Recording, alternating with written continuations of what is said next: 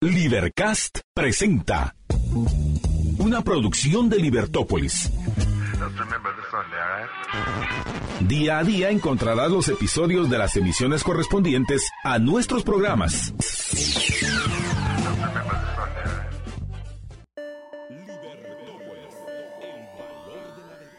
Muy, pero muy, pero muy buenos días. Qué bueno poder saludarles en esta mañana tan especial. Mi nombre es Juan Francisco Rodríguez y les doy la bienvenida a Libertópolis por la mañana para este lunes. Hoy es 20, 20 de febrero del año 2023. Muy buenos días a todos los que gentilmente ya nos están acompañando.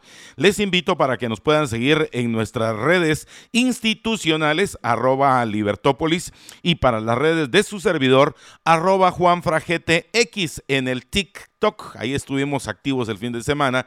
Les invito a que vean algunos de los videos y también a través de las otras redes, arroba juanfragt, allí en Twitter, también arroba juanfragtx en la página de el Facebook, así como también en mi canal en YouTube, arroba juanfragt.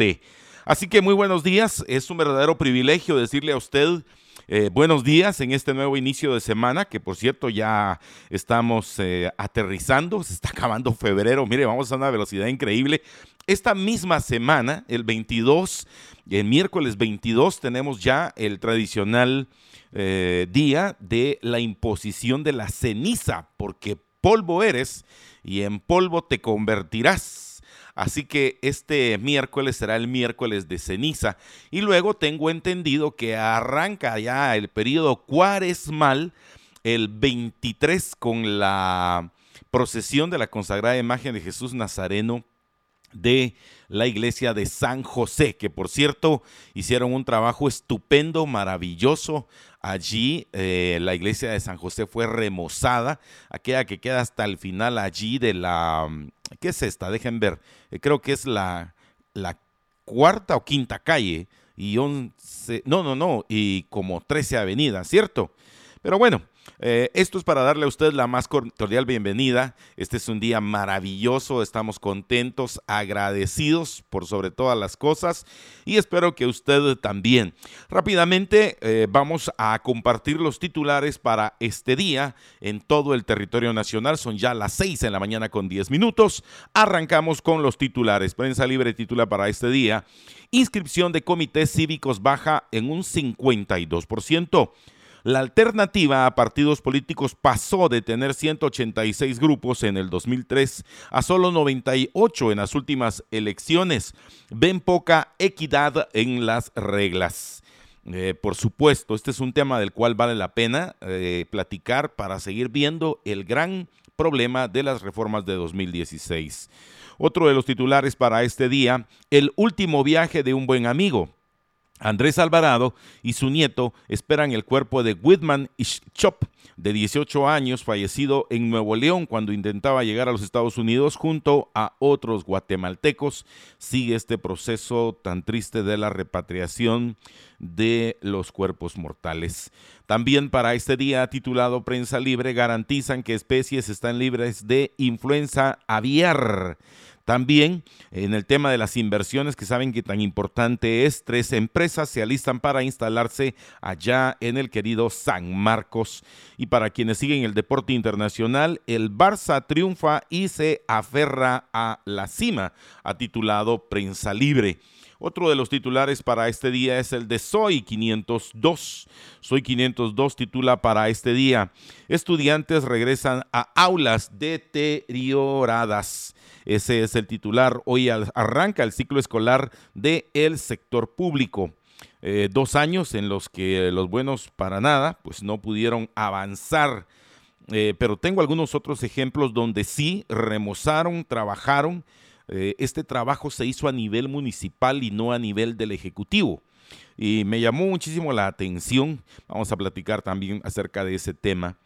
También para hoy habilitan la calzada Concepción. Mire, pues después de tanto tiempo ya habilitado la calzada Concepción. Vamos a ver cómo quedó. Y Guatemala a un paso del Mundial Sub-17. Ahí se ve a un par de jovencitos corriendo llenos de alegría por tal ocasión. En otro de los temas, el Fitch Ratings mejora la calificación crediticia de Guatemala. Y también en el tema deportivo, el Barça no falla ante el Cádiz. Otro de los titulares para este día eh, es de nuestro diario. Nuestro diario titula para hoy, 341 mil alumnos dejaron de estudiar en los últimos tres años. Hoy comienzan las clases en el sector público y datos revelan que cada año aumenta el número de menores que abandonan las aulas. También para hoy asesinan a comerciante, le exigían la venta del el día y han decomisado más de 440 mil kilos de cocaína en aeronave. Estos son algunos otros de los titulares, como otra denuncia de abuso sexual en la cárcel de Mazatenango que se suma al caso de prostitución de reclusas. Mire qué terrible este tema porque eh, se descubrió que uno de los eh, encargados, por así decirlo, de mala manera, tristemente, eh, de este tema tan terrible de la explotación de personas en el sentido sexual, eh, ¿Qué le parece a usted que es el candidato a alcalde por eh, un municipio allá en Santa Rosa por parte del partido Valor, este partido de la licenciada Suri Ríos? Pues resulta ser que pues este señor, entre otras cosas, se dedica a la prostitución de eh, los de las personas reclusas hacia unas denominadas vueltas. Y las vueltas pues no son más que eh, este tipo de acciones. Pero vamos a dejar que nuestro compañero de labores, don José Carlos Ortega, nos amplíe la información con la lectura de estos titulares. Bueno, pues eh, muy, buenos días, Juan Frank, con los titulares justamente del domingo encontramos que sí, prostituían a reclusas. Eso casi parece serie de Netflix o de HBO, ¿verdad? Una cosa es, eh, complicada. En Suchitepeques, por cierto, tres guardias del sistema penitenciario obligaban a presas a tener relaciones sexuales con reos del penal para hombres. Y parece ser que no era solo eso, ¿verdad? Sino que eh, tenían una red donde las, eh, pues, las reclusas eran extraídas de la, de la cárcel temporalmente y, las llevaban a otros lugares. Una, una, una situación eh, sumamente complicada. Después también tenemos otros titulares. En Huehuetenango dejan patrulla convertida en chatarra. Pobladores queman vehículo policial. Acusan a los agentes de conducir ebrios y arrollar a un mototaxista. Imagínate, o sea, imagínate, no, no, no, no, no. Bueno, eh, por supuesto, ¿verdad? Habría que deducir las responsabilidades de ambas situaciones también. Primero, si los policías realmente estaban ebrios y habían arrollado a este, a, este taxista eh, de tuk-tuk, o, eh, y también, pues obviamente, eso no, no, no justifica el hecho de que hayan quemado la patrulla, ¿verdad? Porque después, después van a estar quejándose de que no hay policías en el área y que no hay patrullas, etcétera, ¿verdad? Bueno, también hay con las manos en la masa, seis personas fueron detenidas justo cuando asaltaban a peatones y compradores en un local comercial. Y en Izabal lo asesinan cuando iba a velorio. Terrible entre los titulares. Bueno, eh, el titular que hoy Prensa Libre nos llama a la reflexión es en relación a los comités cívicos que ha bajado hasta un 52%. Esta es una información que se amplía en la página número 8 y llama mucho la atención.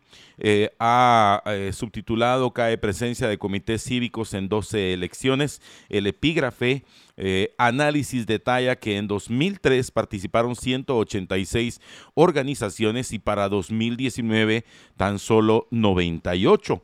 Habrá que esperar si para esta oportunidad en 2023 va a, aumentar la cantidad o si por el contrario esta cantidad seguirá a la baja. es que fíjese, ¿cuántos fueron? Eh, eh, inicialmente fueron 86 para el 2003. En 2019 se redujo a 98.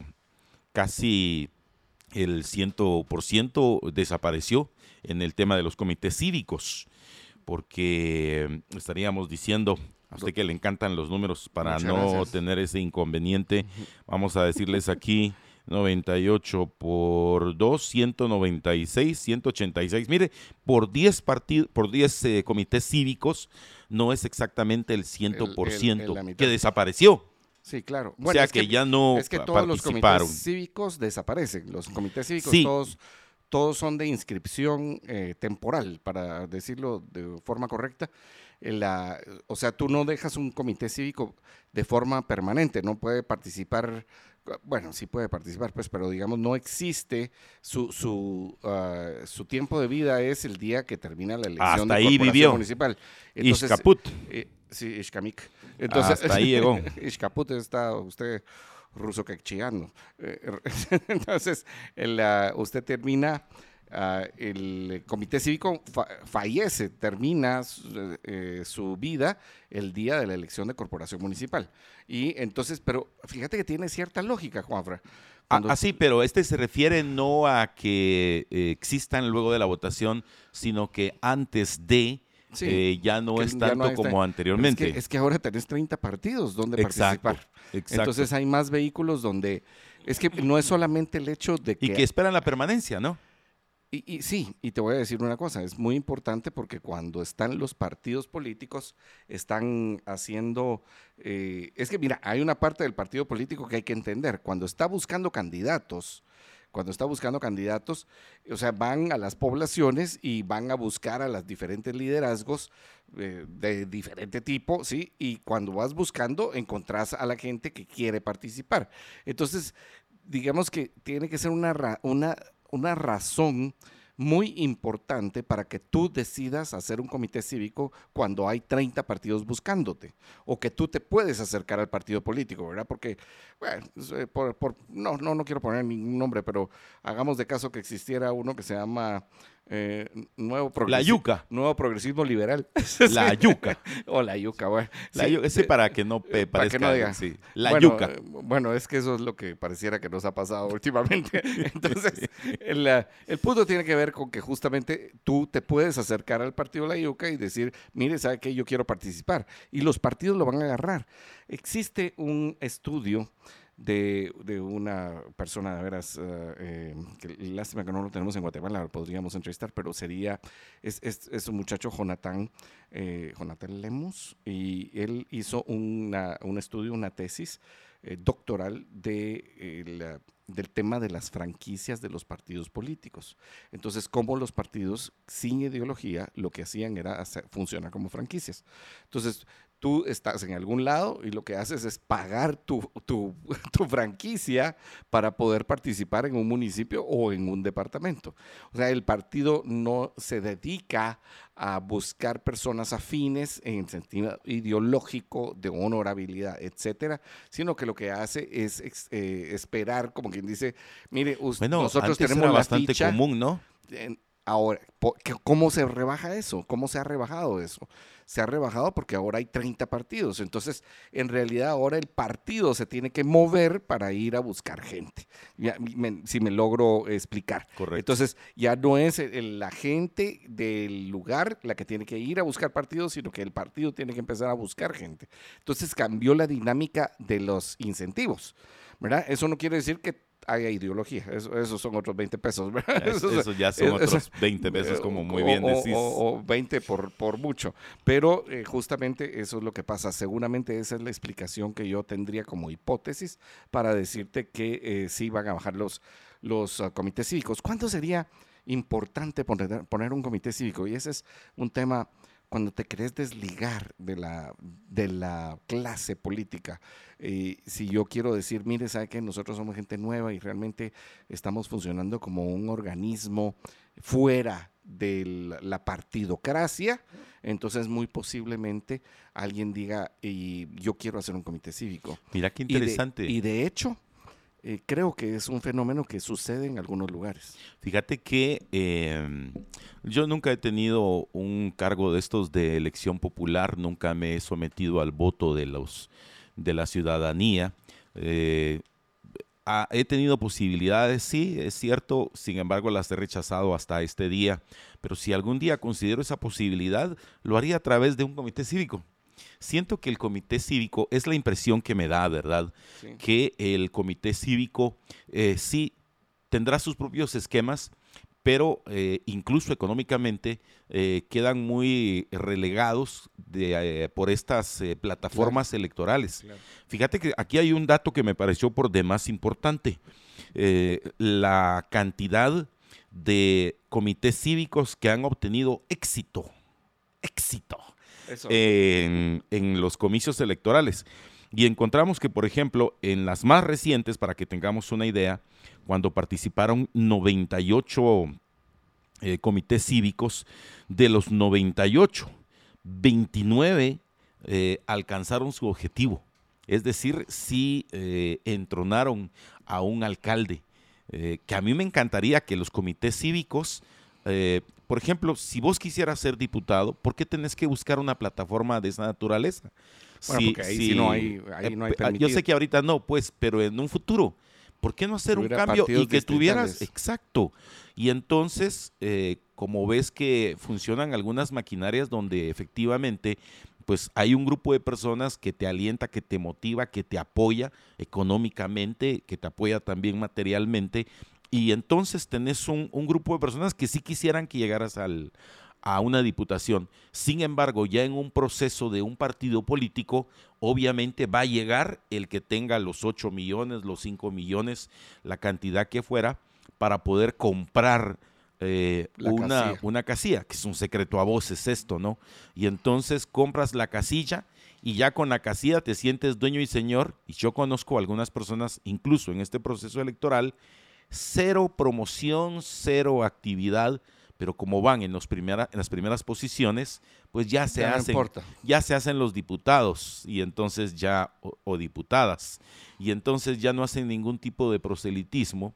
Conozco un caso de una persona que eh, eh, para que lo vieran en, los últimos días, andaba buscando quién le prestaba gorra, chaleco, playera del, de un determinado partido. Del partido. Porque en su vida había acompañado ningún tipo de, caravana. Pero bueno. Eh, bueno, pero mira qué interesante, porque la verdad es que si te pones a pensar que el 29, 80 y pico, ¿verdad? 29. Sí, es decir, estoy sacando más o menos que es más o menos como un 32% más o menos. de, de los que logran éxito. Mira, qué bueno. es un buen número. Y eso que no saben Open English, como dijiste. Éxito, sí, sí. Éxito. Bueno, la cosa es, sí, es interesante. Yo uh, que, recuerdo, mira que hay situaciones interesantes, ¿no? Hay gente que no ha hecho esa decisión y que el presidente Álvaro Arzú, solo para, recordar un poco, él eh, inició en la alcaldía de la ciudad de Guatemala. Ah, e, e, hay que reconocer que él ganó la, alcaldía en 1982 por, eh, con el partido, si no recuerdo mal, el PNR. y, si no recuerdo mal, era una alianza entre el PNR y la Democracia Cristiana Guatemalteca, la DCG. Mucha gente solo decía DC, pero en realidad era Democracia Cristiana Guatemalteca. Y esa, en esa alianza, él llega a, bueno, él gana la elección a la alcaldía. Ese año fue el año del golpe de Estado. Eso fue es correcto. en los primeros días de marzo, 5, 7 de marzo, una, una cosa. Sí, las elecciones creo que fueron ese 6 de marzo. 6 de marzo y, era para que asumieran el 26 de marzo. Es por eso... Eh, eh, eran en junio. Eh, perdón, en junio. Pero precisamente cuando ya se tuvo la resolución de las de las actas, las papeletas, etcétera, etcétera, es cuando la oficialidad joven, decide eso. Es más, yo tengo una anécdota en ese sentido eh, para compartírselas a ustedes. ¿Usted la eh, vivió? que, no, yo no la ah, viví, pero me la contaron quienes estuvieron allí. De la reunión que se estuvo, que sostuvo en ese momento eh, el general Efraín Ríos Montt con Álvaro Arzú. Y entonces le dice, mire, usted ganó, usted tiene que asumir. Y es que eso es lo que y él, y él le dijo, y él le dijo, mire, sí gané, pero no quiero asumir en este sentido porque eh, Álvaro Arzú tenía visión de largo plazo. Y entonces es cuando el segundo lugar, porque si hay que decirlo, el quien obtuvo el segundo lugar había sido el Chino Lee, entonces eh, a él se la ofrecieron, pero ni dos veces. Y asumió entonces eh, el, mandato de, del Palacio de la Loba en aquel entonces, aquel 1982. Y, justamente eso es lo que te iba a contar. Sí, sí, sí, adelante. que él no, no asume, pero entonces en la siguiente vez, o sea, cuando ya entra el proceso democrático, cuando entra la constitución, hay elecciones en, el 85 para asumir en el 86, él eh, participa con el nuevo comité cívico llamado PAN. Entonces, él no participa con un partido político, sino que participó con el... Eh, con, el, este comité cívico. Y después de eso ya no vimos en la ciudad capital que eh, hubiese una relevancia de los comités cívicos. Y no sé si en algunas otras ciudades mayores, entiendo que por ejemplo en Antigua Guatemala en la elección anterior sí hubo una, una participación importante, no ganaron, pero fue una eh, importante del comité cívico que quedó en segundo lugar. Pero esa es la clase de cosas, ¿verdad? Que alguien en vez de estar pensando en hacer de una vez un partido político con todas las dificultades que esto tenga, puede integrar un equipo a través de un comité cívico y, ahí podrías empezar la carrera política sin eh, necesariamente irte ya a la partidocracia. Y esa separación que, como tú dices, una separación importante con la, eh, con, la gente uh, con los partidos, ¿no? Te separas de la partidocracia y te inicias una carrera política como un comité cívico. Bueno, es correcto, así es. Eh, y eh, entre otros de, los temas, eh, en ese sentido, según el director del el INSEP, este Instituto Centroamericano de Estudios Políticos, Rubén Hidalgo, eh, cree él que es necesario cambiar la legislación para fortalecer a los comités cívicos, ya que estos a menudo participan en una condición de desventaja respecto de los partidos. Por ejemplo, mientras que los partidos son estructuras permanentes, los comités tienen que reunir a sus afiliados y hacer los trámites para inscribirse en el registro de ciudadanos cada cuatro años durante los primeros meses del proceso electoral. Asimismo, los comités no gozan de financiamiento público, a diferencia de los partidos a los que se les otorga el equivalente a dos dólares por voto legalmente emitido a su favor, siempre que hayan obtenido no menos del 5% del total de sufragios válidos. Por último, enfatiza que los comités solo pueden postular a cargos de elección popular en los niveles municipales, mientras que los partidos lo hacen a nivel legislativo y presidencial. Este, en este importante tema. Ah, vamos a irnos rápidamente a un encuentro con el patrocinio y hoy tenemos eh, a un invitado muy especial, eh, como les dijimos, desde aquel 14 de febrero, que para hoy les tenemos un su regalo. Eh, vamos a, tener un, un, testimonio de vida. Pero mire qué bonito porque yo les quiero, como yo sé que ustedes son tan especiales, son un, público tan maravilloso. Eh, decirles que este, esta entrevista que vamos a tener, esta entrevista que vamos a tener es una eh, entrevista que no es eh, de carácter comercial, como lo pudieran interpretar algunos, no es para vender ningún tipo de producto, ni de medicamento, ni de nada, y tampoco es una receta para su vida. Es un testimonio de una persona que en su vida aplicó ciertas normas y le funcionó a esa persona. Esto lo digo también por la salvedad por el Ministerio eh, de Salud Pública, porque lo que pretendemos hacer es nada más a conocer un testimonio de la vida de una persona y qué bueno que le funcionó y creo que vale la pena hacerlo. Respecto a la pregunta que nos hace la gentil oyente, Ailín Fuentes de la llegada del doctor Rafael Espada. La esperamos para mañana. Para mañana se tiene la, espera de la llegada del doctor eh, Rafael Espada, vicepresidente de la, de la administración eh, UNE, cuando el presidente era el hoy eh, fallecido ingeniero Colón entre otros temas. Así que vamos rápidamente a nuestros amigos del patrocinio, no sin antes pues recordarles que en Banco Industrial nos preocupa tu bienestar. Por eso queremos que escuches este consejo de seguridad. Nunca, pero nunca, nunca compartas tu información personal, ni contraseñas de seguridad. Banco Industrial nunca, nunca de los nunca te la solicitará. No caigas en engaños. Banco Industrial, juntos siempre hacia adelante.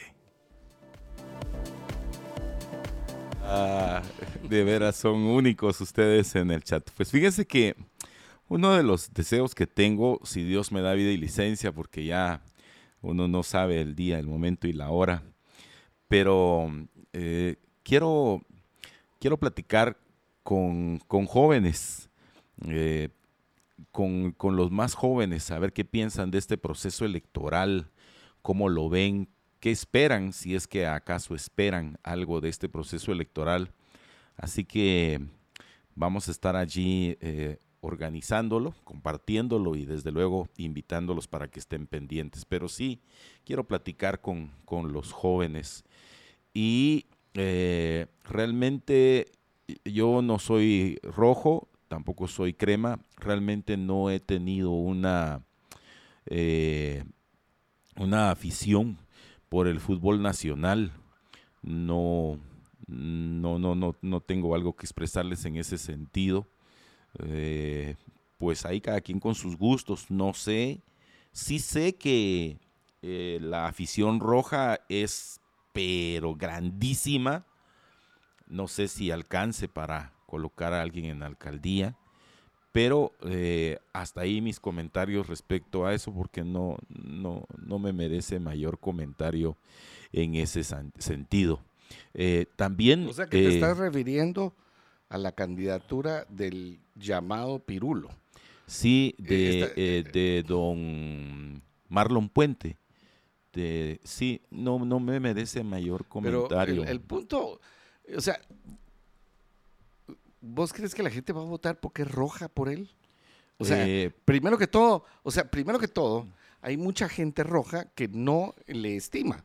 Hay mucha gente que, que es que esos pormenores son los que yo no. Hay mucha gente de, fanática del municipal o y qué bueno, ¿verdad? O ni siquiera fanática, sino que simpatizante que no le va a Pirulo, pues, o sea, es que el, hecho de que él esté candidateándose por un partido no quiere decir que, que vaya a ser que él tenga ese mercado captivo, si lo queremos decir, si lo queremos decir de una forma eh, ah. mercadológica. Y desde el otro punto de vista, o sea, ¿por qué no va a tomar otros simpatizantes que le vayan y no, no te voy a decir a los cremas, bueno, que sí, que, dicen que los cremas lo oyen más que los rojos.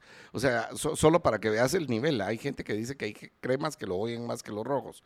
Y eh, yo nunca lo he oído en mi vida y le voy al municipal, soy simpatizante del municipal. Nunca lo he oído en mi vida y me parece una forma... Eh, pues demasiado vulgar para, para, referirse en la radio. Ayer también esas declaraciones que dio me parecen eh, de veras de, denigrantes.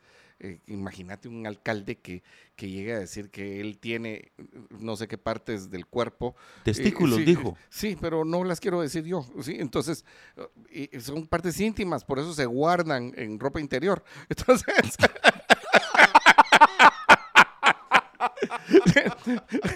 entonces, si me sacaste la carcajada. ese es el punto. O sea, si no querés que te las miren. Porque no estás hablando de ellas, es para, por eso las guardas en ropa interior. Bueno, entonces, el punto tiene que ver con que, imagínate que parte de su discurso es defender a una persona que ligada a proceso en Guatemala, ex convicto de los Estados Unidos, ¿sí? Porque él dice que él pasó preso. Parece ser que él pasó preso por un asunto donde, donde, no hubo... Presumiblemente. Donde por eso es que se presume... No, se presume su inocencia desde todo punto de vista, porque... Ay, ay, ay. Entonces, porque el... Ah, eh, pues él no, no, no, fue ligado a juicio y, entiendo yo que no fue ligado a juicio y tampoco está, eh, pues no, no cumplió una sentencia porque no fue condenado. Entonces, bueno, pero estuvo detenido. Pero, pero decir, o sea, primero no es comparable el juicio no es comparable. Que él haya estado detenido 23 días, creo que dice que estuvo, eh, no es comparable con el otro caso. El otro caso es una, una aceptación de culpabilidad eh, por unos delitos cometidos y por lo cual fue procesado y sentenciado en los Estados Unidos de América. Y en Guatemala tiene, está ligado a proceso. Y muchas de las personas que están cercanas a él fueron ligadas a proceso, bueno, por lo menos detenidas, no sé si ligadas a proceso, pero detenidas. Sí, están creo que a la espera de primera declaración, sí, por eso, por eso la, equivocación en referirnos, en, referirme yo específicamente. Entonces, lo, lo que te quiero decir es que no tiene comparación. Y después de eso, lo que te decía, o el hecho de que él eh, defienda supuestamente una causa a través de los rojos de municipal, que se ha vuelto su forma de vida. No, no, hay, no hay que ver que es eh, porque él ame al club o, lo que sea, sino que él realmente esa es su forma de vida, o sea, decir esta clase de cosas al aire para eh, pues mantener un rating, mantener una audiencia y mm, en todo caso, te digo, como, como, o sea, primero que todo, no todos los simpatizantes del municipal eh, le escuchan, no todos están de acuerdo con él. Mm, número dos, esa aclaración. No, número dos, habrá gente que piensa que sí, que sus atributos físicos eh, eh, le hacen merecedor de la guayaba del Palacio de la Loa, bueno, pues entonces, pero esos serán otros, incluyendo gente crema. Pero ¿por qué no decir que los de la Aurora o los de la Tipnac, que yo sé que no están en primera división, por lo menos eso sí se... ¿Existe todavía el Tipnac? A la mano, no sé. Entiendo ah. que estaba como en cuarta división los pobres. Claro. Sí, pero bueno, solo para ah. ponerte un ejemplo que, que, por lo menos no están en la primera, ¿no? Entonces, lo que, lo que te quiero decir es, ¿por qué no? O sea, ahora, si él quiere reducir su espacio a eso, pues que lo haga. Pero eh, creo que su oferta política para dirigir yo entiendo la denuncia, porque es así la entiendo. Entiendo que él pueda denunciar lo mal que está el tráfico, lo mal que están las calles, lo mal que está el servicio eh, de transporte colectivo, eh, lo, mal que, está en algunos sentidos el agua eh, y también pues el asunto, ya lo hemos visto, que no es solamente un problema de la ciudad capital, es más, lo voy a decir, ¿verdad? el año pasado estuvo peor con, con Villanueva, el asunto de los colectores. Eh, o sea, hay muchos sentidos que necesitan mejorar, que esperamos una respuesta de las autoridades en ese sentido y que podría haber una solución privada para muchas de estas cosas. O sea, podría haber soluciones privadas para lo del agua, para lo del transporte colectivo, etcétera. Ahora, lo que ahora sí en la pista número 5 hay, gente, que rápido se, se, retrotrae a momentos dolorosos. primero fue rojo, ahora es verde. Ahora de pérdida de dinero. no sé qué vamos a tener en bueno, esta mañana, pero el, asunto es que, te, eh, que, que tenés que tener una oferta no es solamente la denuncia. Para llegar a un puesto público, denunciar es muy fácil. hay que tener una propuesta. Y yo no escucho propuesta. Y claro, eso lo tendría que hacer a partir del 26, 27 de marzo. pero en, lo que habla, solamente es denuncia y de forma vulgar. Yo, sinceramente, no quiero a una persona así en la municipalidad. Algo que me llamó la atención ayer en un video que circuló cuando se hace la presentación de, eh, del señor Manuel Valdizón, eh, la, el comentario general es si el señor Manuel Valdizón se presentó a la actividad en estado de ebriedad, ¿verdad? O sea, eso...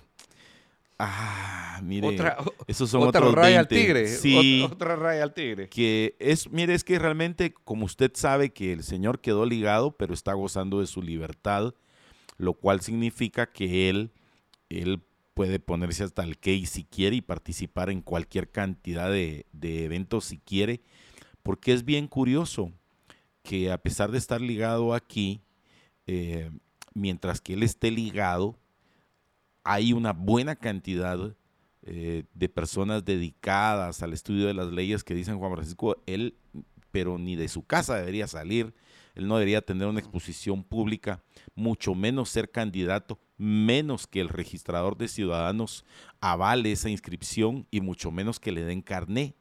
Sin embargo, ese es el proceso por el cual eh, va caminando el señor Manuel Valdizón y al paso que va es muy probable que se convierta en diputado al Congreso de la República. En ese sentido, ya que el señor llegue eh, ebrio a una actividad, ya es lo de menos, va ustedes, imagínense.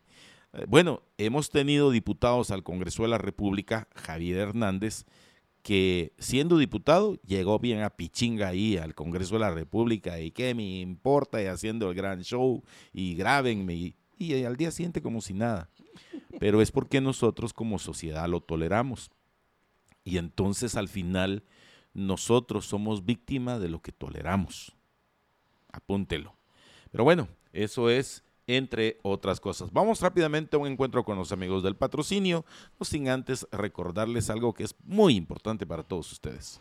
Champurradas de la San Martín, champurradas gluten free o libres de gluten, champurradas integrales con avena, champurradas tradicionales.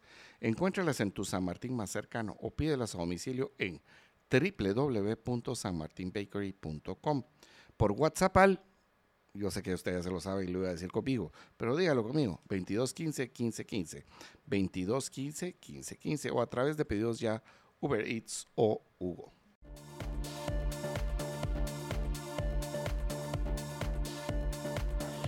Bueno, algo muy importante que queremos compartirle es lo que tendremos en una transmisión especialmente para Liber Héroes. Y sí, este jueves 23, este jueves 23 a las 7 de la noche, hora de Guatemala, no se lo pierda, María Dolores Arias conversará con los Liberhéroes Plus y los Liberhéroes VIP de la Liga de los Liberhéroes acerca de un tema muy importante este mes, amor de cortar las venas o amor virtuoso. Este es un beneficio exclusivo para los Liberhéroes Plus y VIP. Todavía tienes tiempo para unirte a la Liga de los Liberhéroes y participar en la conversación. Solo debes ingresar a nuestro sitio www.libertopolis.com, pulsar el banner Únete a la Liga de los Liberhéroes y suscribirte muy importante el tema eh, eh, de, la codependencia, porque al final de eso me imagino que es lo que vamos a hablar. Yo sí lo voy a escuchar. Definitivamente. tema de Pero, mental muy importante. Eh, y tal y como les conté, estimados amigos oyentes, ya tenemos aquí con nosotros a un joven muy emprendedor. yo tuve la oportunidad de conocerlo, me impactó su testimonio. Me lo compartió muy rápido y por eso le digo yo, mira, le hice la invitación para que esté aquí con nosotros ahora que estamos todavía en febrero pero algunas veces las codependencias, José Carlos y estimados amigos oyentes y televidentes, no son solamente con el tema de otra persona. No puede codepender de algún tipo de alimentación, de algún tipo de adicción, de algún tipo de, de relación que nos puede hacer daño. Eh, y uno dice la tóxica o el tóxico, pero fíjese que no solamente estamos hablando de personas. En ese preámbulo, eh, Marco Flores nos acompaña hoy. Marco, la mejor de las mañanas, buenos días. Gracias, Juan Francisco. Vamos a pedirte que te acerques lo más posible ahí al. Sí, ahí está. Así es, perfecto. Gracias, Juan Francisco. Buenos días. José Carlos también, un gusto. Qué gusto eh, tenerte por acá. Muchas gracias, muchas gracias por aceptar la invitación.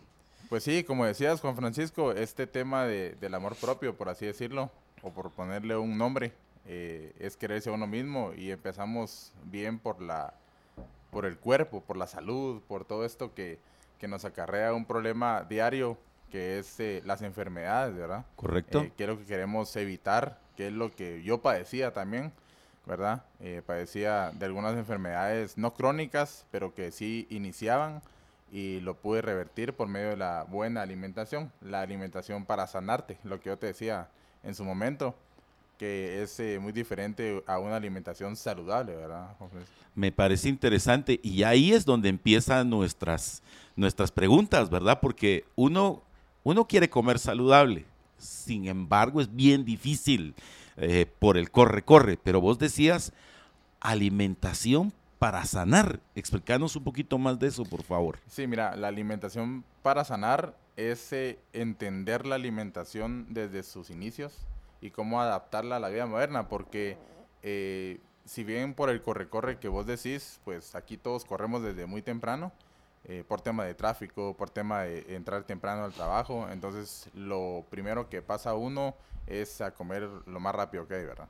Por el tema, por el tema del tiempo. Pero em, tenés que ordenarte desde tus eh, horarios alimenticios hasta comer ahí sí que lo básico, ¿verdad? Lo, lo que te ofrece la naturaleza, por así decirlo, eh, pero siempre en horarios definidos, ¿verdad? Es decir, eh, plantas, lo que nos dan los animales, es, es, ahí sí que lo básico, ¿verdad, Juan ah, y pero y en ese sentido, si me permitís ahondar un poquito más y si lo querés compartir, ¿cuáles eran los eh, los inconvenientes de salud que ya presentabas? ¿Cuál, o sea, qué hizo que, que dijeras, no, ya no más, aquí se está poniendo fea la cosa? Sí, fíjate que presenté un cuadro de mm, hígado graso eh, y también un poco de colon irritable. Entonces fue donde yo dije ya estar parado y yo creo que algunos tal vez se van a identificar porque cuando vos vas a la famosa, o sea, a, hacer el supermercado, por así decirlo, pues ya te recostás en la carretilla del, del supermercado y ya es cuando se pone un poco incómodo esto, porque ya estar parado totalmente es, pues para mí era incómodo. Entonces dije yo, no más, era pues a la edad que yo tengo, pues es muy incómodo estar dependiendo de, de, muchas cosas para poder vivir en el día. Entonces dije yo, hasta aquí no más. Y pues empecé a investigar y gracias a eso pues eh, ya empecé la base, por ejemplo, que es de los aceites. Cómo cocinas tu ali- tus alimentos, por así decirlo. Claro. Como de ahí parte, de ahí parte una buena alimentación, una alimentación para sanarte, porque eh, pues hoy en día no voy a hablar Ahora, de marcas. ¿Qué síntomas, qué, qué síntomas tuviste para que, para que tener ese encuentro? eh, eh, Sí, aquel con su juego de luces. sí, sí, sí. perdón, señores, pero nos están cambiando las luces aquí y, Juanfra se, se conecta y yo no sé qué le pasa. Entonces, bueno, la- el, la- ¿qué fue lo que te hizo? O sea, yo entiendo perfectamente lo de que te hayas sentido eh, en ese momento necesidad de recostarte en, en la carretilla, pero. ¿qué otras cosas tú sentías que dijiste? ¿Y, por qué no buscar medicinas ah, eh, de la medicina tradicional, eh, las químicas? Eh, ¿Por qué no decir, bueno, voy a, voy a tomar medicinas? O sea, ¿qué es lo que te lleva a este, a este punto de, diferenciar ah, algo completamente, ot- otro camino del que normalmente y tradicionalmente utilizamos? Sí, mira, José Carlos, lo que pasa es que al tomar medicinas, pues yo no estoy desprestigiando ningún tipo de medicinas, pero es como ponerle un parche sobre otro parche, ¿no? Entonces, eh, yo quería atacar el problema de raíz y es así como se ataca, es así como se empieza, porque si tú tomas medicinas, entonces vas como parchando esa enfermedad y, y al final es como una bola de nieve porque es- va creciendo, ¿verdad? Entonces, hoy necesitas una, dos tabletas, mañana un blister y yo qué sé, ¿verdad? Entonces, eh, esto, se- esto es gradual, pero cuando vos empezás y atacás de raíz eh, este tema, eh, pues ya se vuelve, aparte que bonito, porque entendés cómo es la alimentación y puedes ayudar a más personas. Con solo el hecho de decirle, quítate cinco cosas, ordena tus horarios de alimentación. Eh, en, hora- en ordenar los horarios de alimentación me refiero a que, por ejemplo, tenés que comer ocho horas en el día. Durante ocho horas en el día tenés que ordenar bien eh, qué vas a comer y en qué horario. Pero tenés que comer básicamente ocho horas al día y preferiblemente aún cuando esté la luz del sol. ¿Verdad? Ok, o sea, No nunca, de noche. Ni de madrugada, ni, ni, No. ni, ni de noche. Ok, no. interesante ese punto. Preferiblemente empezar tipo 10 de la mañana el desayuno, porque la palabra lo dice, es quitar el ayuno, ¿verdad? Sí. Puedes quitar el ayuno a las 2 de la tarde también. No es que la palabra desayuno sea precisamente en la mañana, pero tenés que eh, ordenar tu, tus horarios de alimentación. Y, y mira, eh, ¿cuáles son esos primeros grandes pasos? Ya, ya nos contaste de los aceites, o sea, pero ¿qué, qué, cuál es el cambio radical en los aceites y cuáles otros cambios eh, cambias en tu alimentación? Hay personas que dicen, pues me voy a quitar las, las carnes, me voy a quitar esto, me voy a quitar lo otro. ¿Qué específicamente? Yo recuerdo bien que una de las cosas que hablan acerca de los aceites es quitarme los aceites ah, que, que son a base de, de animales y que hay que pasar a los vegetales, pero sobre todo, ¿cuáles? ¿Cuál, cuál, cuál- cuál es tu experiencia y qué es lo que lleva a esa sanidad? Pues fíjate que es como al revés, por así decirlo. Eh, quitarte los aceites eh, a base de semillas o plantas y volver, por ejemplo, a los aceites, a la manteca de cerdo, por ejemplo, que es lo que te mencionaba aquel día. Eh, también cocinar con... Pero no procesada, sino que en- al natural, digamos, como la... Exactamente, ajá. al natural, de la grasita, ¿verdad? Del Sí. cerdo. Cocinar también con un aceite de aguacate, pero siempre tenés que fijarte que sea prensado en frío, ¿verdad? ¿Por qué? Porque al ciertos grados de, de temperatura se vuelven inflamatorios, ¿verdad? Eh, por ejemplo, el aceite de oliva lo pudieras utilizar, pero solo para aderezar, ¿verdad? Alguna No para cocinar. ¿verdad? No para sí, cocinar. Eso, eso me llamó mucho la atención, fíjate vos, José Carlos, que uno cree que cocina sano porque estás quemando el aceite de oliva, pero a una determinada, eh, temperatura. Sí. Eh, eh, al contrario, te puede inflamar. Pero es porque tal vez Marco nos aventaja en el sentido de cómo poder de alguna manera mejorar eh, el, el consumo de nuestros alimentos, ¿no? Eso es básicamente. Y que tu alimentación, como le decía yo a Juan Frank, que tu alimentación al final se vuelva sostenible. Porque hoy en día eh, tenemos la idea de que hacer dieta, por así decirlo, o tener una alimentación saludable o para sanarte, es muy caro, ¿verdad? Entonces, pero no. Eh, de verdad hay que saber entender qué comer, cómo comer, en qué horario comer. Y yo les puedo decir que es una alimentación pues a bajo costo, ¿verdad? Y que es sostenible, porque vas a poder siempre comprar lo mismo, ¿verdad? Hay personas que intentan comprar algunos otros productos que son un poquito más elevados de costo, pero eh, en cierto punto se puede volver insostenible porque ya no lo vas a poder comprar, ¿verdad? Entonces yo me baso en lo, en lo básico, por así decirlo, y en lo... Bueno, decinos esos, pero decinos, decinos, 10, ajá, diez, decinos esos 10 productos básicos para ver cómo, o sea, que si estamos cumpliendo o no. O, ajá, ¿qué? O, o- O- eh, o cómo. serían dos cosas, ¿verdad? Sí. ¿Qué te quitaste? ¿Qué crees que no te funcionó? Eh, ¿Y qué cre eh, y, y qué es lo que ahora estás consumiendo? De inicio te tienes que quitar las gaseosas, Ajá. eh, te tienes que quitar las harinas, ¿verdad? Esto, el, el producto de panadería, pues lo tienes que sacar de la, de la alimentación. Eh, el azúcar, ¿verdad? Que hoy está en todo, en todo lo que nosotros, bueno, vemos en el supermercado o en donde sea, pues el azúcar está a la orden del día, a la orden de la mano y es barato, ¿verdad? Eso hay que quitárselo. Eh, bueno, ¿y qué alimentos ingresé yo a mi despensa? Pues el café, ¿verdad? Es el café el, café? que me acompaña. ¿Café? Ajá. Sí, el que me acompaña.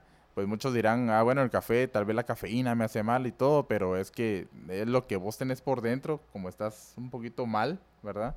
Eh, añadido a la cafeína, pues te puede llegar a hacer un daño, pero para sanarte y tomar un café, dos, tres, cuatro, yo me tomo más de cuatro al día, eh, pues no hace daño, ¿verdad? Los huevos, por ejemplo, que es lo que te decía yo, que es lo, lo que está la, en una tienda, en un supermercado, que es barato, ¿verdad? El aceite, que también te decía, es barato a la larga porque vos compras el aceite y te vale por lo menos unos 60, 70 quetzales, pero te va a durar un mes y medio. Entonces, si vos haces el costo y lo divides entre los días, es barato, ¿verdad? También, eh, si lo multiplicas por, bueno, las medicinas que vas a comprar, etcétera, ¿verdad? Claro, el ahorro que tenés después en lo que no vas a comprar medicinas. Exactamente, entonces es barato. Y pues las plantas, te podría decir que espinaca es lo mejor que podrías consumir, eh, sin desmilitar a la lechuga, pero la lechuga lo que te aporta es un poco de agua nomás. Eh, pero la espinaca es el mejor alimento en las plantas y existen un montón de alimentos más. eh, por ejemplo, si, si te cuesta quitar el pan, ¿verdad? Podrías consumir eh, un pan de masa madre, se llama lo podrías meter a tu alimentación y, e irlo quitando poco a poco para que ya no consumas productos de panadería. Pero más que todo eso es lo que te inflama, eso es lo que te, lo que te hace que te, que te enfermes, por así decirlo. ¿verdad? Bueno, y tus condiciones antes y después, Marcos, ¿cuál- ¿cuáles son tus, ah, eh, bueno, o sea, dijiste claramente, eh, yo pues tenía, me cansaba, no sé si es cansancio o, o, pues me tenía la necesidad de recostarme sobre la, sobre la, ¿cómo se llama? La carretilla. Eh, ¿Cuáles son las diferencias en tu salud? ¿Cómo te sientes de diferente tú?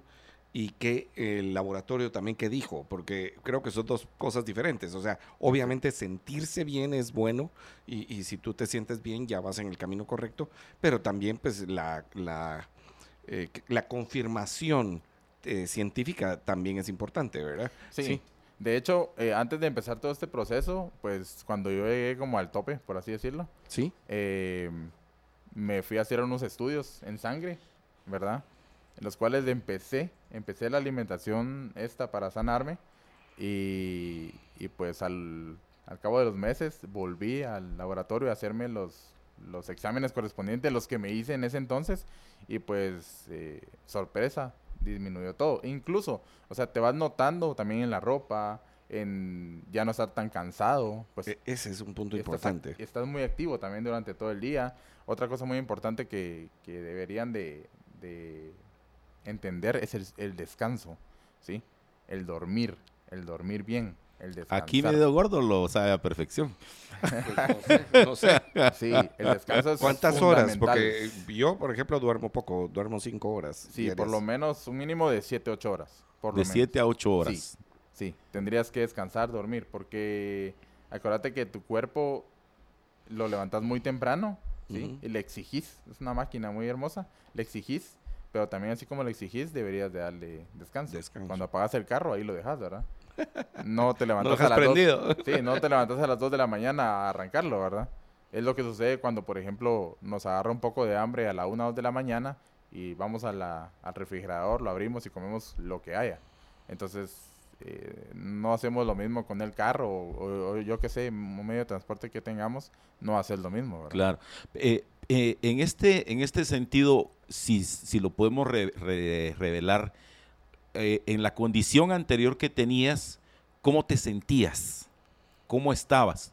¿Qué te dolía? ¿Cuánto pesabas? ¿Qué hacías? Fíjate que yo llegué a pesar 240 libras, más o menos, y el, un porcentaje de grasa corporal arriba del, de los límites. Ya no te podría decir cuánto, pero sí era muy... Era demasiado, ¿verdad? Era demasiado lo que ¿Y cuánto pesas ahorita, Marcos? Más o menos logré bajar unas 75 libras. Ajá. Ok. O sea, estás en, Sostenibles, porque hay, hay, pues hay momentos donde uno... estás en 165, alrededor de 165. Aproximadamente, sí. Sí, es un, sí, para tu altura es, es un peso. Es un peso ideal, no es el mejor, pero por lo menos es ideal, ¿verdad? Ya no me canso. Por ejemplo, llega el momento en que te duelen las rodillas, los pies, las manos, empiezan algunas erupciones en la piel, empieza a picarte por aquí y por allá. Entonces, eh, todo eso tiene que ver con la alimentación. Es que la base es la alimentación, ¿verdad? Fíjate que yo tenía, y, y Juanfra, un, eh, tengo una amiga- 240. No, no, No, no, ah, no, no, perdón. Es- es- es- es- esas son las que dejamos tiradas. No, no, no, nunca hemos llegado, gracias a Dios, a eso. Eh, pero tengo una amiga, eh, ella es eh, oftalmóloga, y eh, estábamos hablando acerca de lo que ha, pasado con la pandemia y cómo la alimentación era muy importante para, eh, pues, para resistir el virus, o por lo menos para que, sí, para resistir el virus y que el virus eh, pues te hiciera menos daño y todas estas consecuencias. Y ahí hablaba acerca de, me hablaba acerca de la alimentación y justamente Marcos, ah, un tema, que el, el tema era que muchas de las enfermedades, eh, eh, eh, bueno, bueno, el, tema tenía que ver con que ella estaba con una amiga eh, o con una paciente, creo que fue una paciente y le dice algo de la alimentación y ella le dice, mire, pero ¿y por qué no nos dicen eso? Los médicos, ¿por qué no nos dicen? Le dice, mire, todo el tiempo se los hemos dicho, todo el tiempo les hemos dicho que cuiden su alimentación, pero no nos hacen caso. Por ejemplo, la diabetes, la presión alta, enfermedades de, de este tiempo, ¿verdad? Y algunas ah, que en el largo plazo no nos damos cuenta, pero por ejemplo la, la demencia senil, eh, el Alzheimer, el Parkinson y, muchas de estas, tú eh, las puedes eh, reducir, limitar y por ejemplo la diabetes, tú puedes vivir sin diabetes si tú haces la, la alimentación correcta, ¿sí? Entonces, ¿cómo, ah, ¿cómo es que cambia totalmente? Entonces ella ponía el caso específico de una persona cercana a ella que la empieza a cuidar, le empieza a cuidar, siendo oftalmóloga, le empieza a cuidar la dieta y eh, hay un momento en que eh, la persona tiene que dejar de tomar medicamentos porque ya está en los límites normales ¡Hala, de- del azúcar. Sí. Entonces, eh, pues hace todo sentido, Marcos. de hecho, la diabetes tipo 1 la puedes revertir con la eh, alimentación. exactamente. Entonces Wow. hace todo sentido lo que estás hablando. Y hay otras también, pues eh, eh, tú estabas hablando del aceite de oliva y, eh, por ejemplo, la, la coma, la, la comida de pescados para subir los omegas y, y bajar una cantidad de problemas que hay, eh, sobre todo con, con el sistema nervioso.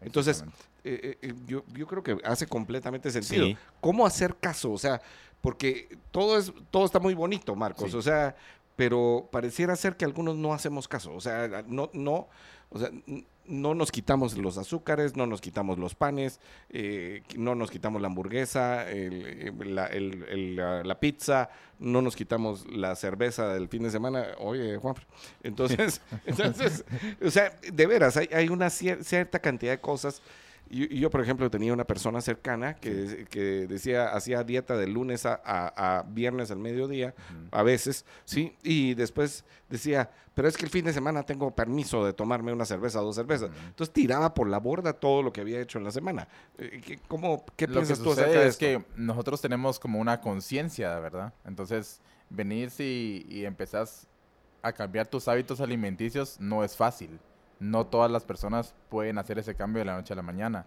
Algunos pueden hacerlo gradual, otros sí lo pueden hacer de una vez, ¿verdad? Porque en mi caso sí lo hice de una vez.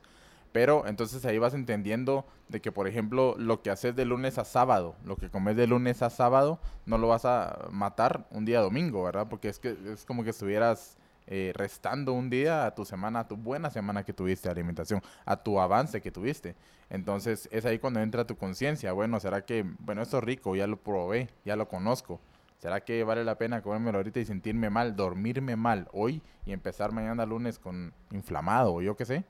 Entonces es un poco de amor propio lo que veníamos hablando con, Correcto. con vos de que es quererse uno mismo, ¿sí? Lamentablemente cuando uno empieza a hacer estos cambios es porque uno toca fondo uno llega y, bueno, pues donde el médico, ¿verdad? Más que todo donde el médico y le dice uno, mire, dieta, es lo primero que te dicen. Sí, es correcto, eso es cierto. Entonces, hasta que tocas fondo, el médico va y te dice, haga una dieta, ¿verdad? Entonces, ¿para qué llegar hasta ese punto? Mejor anticipate un poco, ¿no? Claro. Entonces, otra cosa que les iba a decir que se puede añadir a la alimentación diaria es el vinagre de sidra de manzana.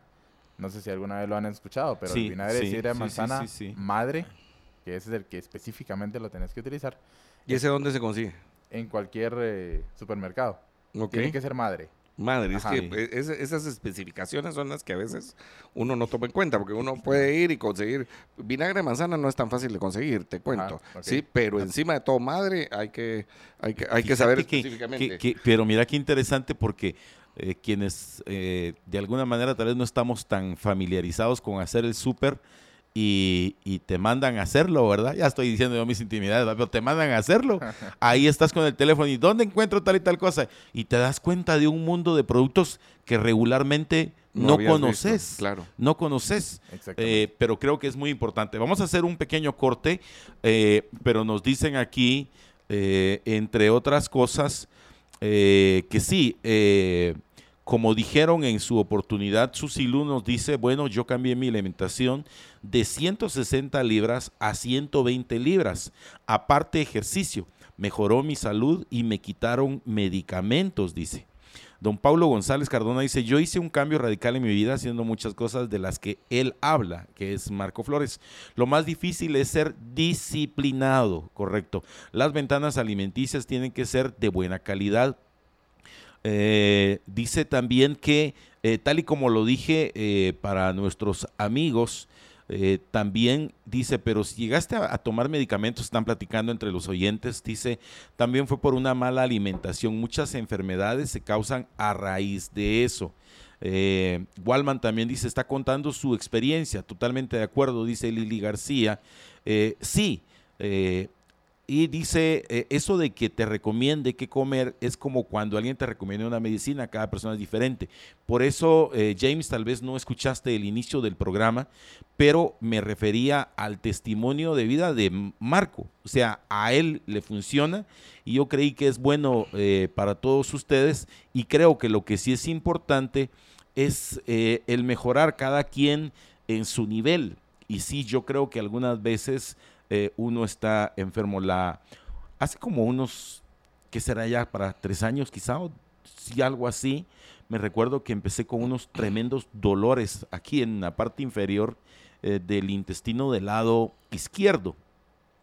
Y solo me vio mi querida amiga, la doctora Araceli, allá de Ajau, y me dijo, mire, yo le puedo dar una medicina, ¿verdad? Que le va a quitar el dolor, me dijo. Ay, yo feliz de la vida, ¿verdad? O podemos empezar con un tratamiento para que en su vida le vuelva a doler. A mejor ese tratamiento, pero ese tratamiento involucraba disciplina. ¿verdad? Vamos a platicar de este y de otros temas. Agradezco a quienes muy amablemente nos están escuchando, pero eh, en ese sentido es bien importante ustedes, bien importante. Es la experiencia personal de, de Marco Flores. Nos dice en dónde se asesoró su invitado. Ahí les vamos a contar también esa aventura. Ese, punto es muy sí, importante. Es una aventura que tampoco fue que se la fumó y ahorita no. Hay un proceso, hay un, un especialista, etcétera, y es lo que nosotros queremos para su vida. Pero mire, lo que usted sí tiene que hacer es que si busca crear ambientes con estilo para ti y para los tuyos en el hogar, es momento de samborizar cada espacio y darle ese toque tan único que deseas. Visita las tiendas Samboro o ingresa a www.samboro.com. Samboriza tu hogar con Samboro.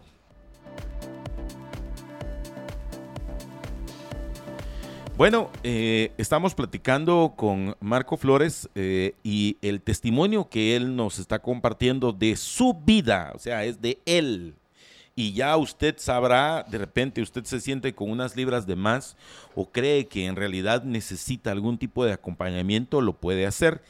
Pero eh, están preguntando, bueno, ya dijimos, te puede escuchar el segmento anterior, cómo fue que llegó él a este punto de, de buscar esa ayuda y fue una ayuda 100% profesional. Contanos cómo fue ese proceso de la ayuda.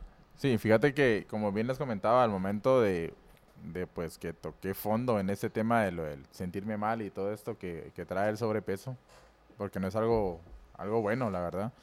Pues empecé a buscar ayuda acá en Guatemala y pues lamentablemente eh, era más de lo mismo. O sea, yo me sentía igual, ¿verdad? Que siempre. Entonces recurría a una persona en Monterrey entonces Monterrey es donde me logran ayudar. México. Sí, México. Monterrey, México. Es donde me logran ayudar. Doctor Eduardo Fernández se llama él, por si lo... ¿Te fuiste para allá o lo hiciste vía virtual? No, lo hice vía virtual porque estábamos en el, en el tiempo de la pandemia, etcétera. Entonces fue de... Eh, añadido a eso, pues el tema de, de las restricciones de salir, pues... Pero ¿cómo llegaste hasta él? O sea, ¿Quién te, lo recomendaron? Mire usted al doctor tal, tal. Fíjate que no, buscando, investigando, buscando en, las redes sociales, por así decirlo, logré ubicarlo a él. Y ¿Cómo se llama, decís? Eduardo Fernández. Ah, ok. Doctor Eduardo Fernández. Entonces lo ubiqué, le escribí y me contestó. Entonces empezamos una comunicación, una, una comunicación ahí sí que cordial. Y pues le sorprendió que yo era de Guatemala y me empezó como que a ayudar. Y pues ya empecé a acatar lo que él me decía. Al principio fue difícil, pero obviamente nada de lo que es beneficioso para el cuerpo va a ser fácil de la noche a la mañana. Es lo que yo le digo a la gente. Eh, si vas a querer ver un resultado en 30 días, lo que has venido pues comiendo mal en 30 meses, pues es imposible, ¿no? Entonces tenés que hacer un proceso, una buena base, le digo yo. Porque eh, cuando haces una buena base de alimentación, ya lo que José Carlos decía, que puedes comerte que una pizza, que algo acá, que, es lo que más te gusta, un fin de semana, un domingo. O sea, tampoco es privarte de tus gustos, porque obviamente sabemos que esa comida es rica, pues, ¿verdad? Pero no es saludable, no es buena para el cuerpo. Y has tenido que sacrificar sabor. Eh, eh, en ese sentido, porque mira, yo no sé si has visto, eh, José Carlos, la mayor parte de los, de los mensajes que envían es, es voluntad, es hábitos, es disciplina, etcétera como que eso es lo que más difícil es. Sí, es la disciplina, lo, que tenés que... Porque a uno le gusta el, por, decir, va, el sabor de las sodas, vaya, si no son ricas, eh, el sabor de los azúcares. O sea, incluyendo los almidones, que son los panes que también tienen azúcar. Es correcto, y, sí. Y, el licor, lo tome usted o no lo tome, sí, eh, también son azúcares refinados. O sea, hay muchas cosas que uno cree que no tienen azúcar, que, son, altamente eh, condensados con azúcar, ¿verdad? y, azúcares refinadas que a veces cuesta que el eh, cuerpo las procese tanto que las convierte en grasa y tu encima de todo tu cuerpo no las metaboliza bien y se vuelve un metabolismo lento. O sea, hay una serie de cosas ahí. sí, es, esto es bien profundo, la verdad. O sea, es de, investigar muy bien. Ahora, yo creo que veo una cosa importante, aparte de esa que, me parece de veras eh, maravilloso el hecho de que tú hayas buscado ayuda. Aquí hay algunos que dicen, ves que no es cualquier tipo de alimentación. No, hay cosas que, entiendo yo que no va a agarrar usted y decir yo voy a comer solo azúcares o, una tontera de estas. O, sea, sino que usted pues eh, busque ayuda, que es un punto que tú, que hemos hablado aquí ahorita y tú lo resaltas. O sea, sí, vaya usted a buscar ayuda. Si usted tiene algún tipo ya de alguna alguna enfermedad específica, pues hay ciertas dietas que son más fáciles para reducir el problema que ya tienes.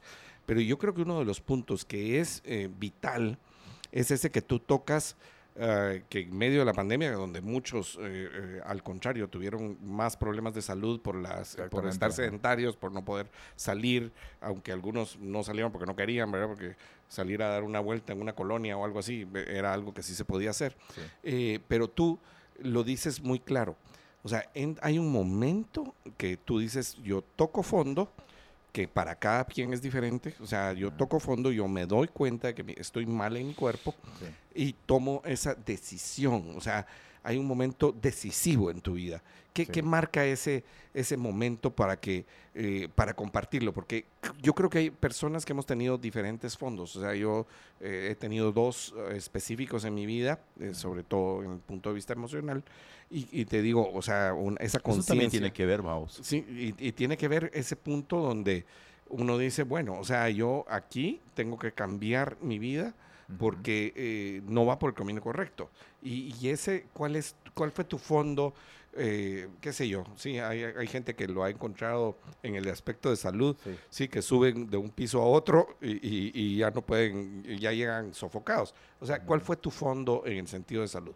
Fíjate que viendo, bueno, muchas cosas, eh, los dolores que uno padece, pues, de rodillas, de, de, un montón de cuestiones, pero viendo una vez una foto mía de hace 10, 12 años versus en el espejo y decís, no, hay algo mal que vengo haciendo durante todo este tiempo. Entonces, ahí es donde, por lo menos en mi persona, eh, Eso te choqueó, verte antes y verte cómo estabas en ese momento. Exactamente, porque, o sea, vos decís, bueno, yo era esta persona, sigo siendo esta persona, pero todo el mal eh, que me he hecho. que le hice al cuerpo, por así decirlo, me convirtió en esto. Y encima de esto, estoy joven, ¿verdad? Eh, pues no puedo estar así. Entonces dije, oh, no. Pero es como dice José Carlos, es una decisión la que tienes que tomar.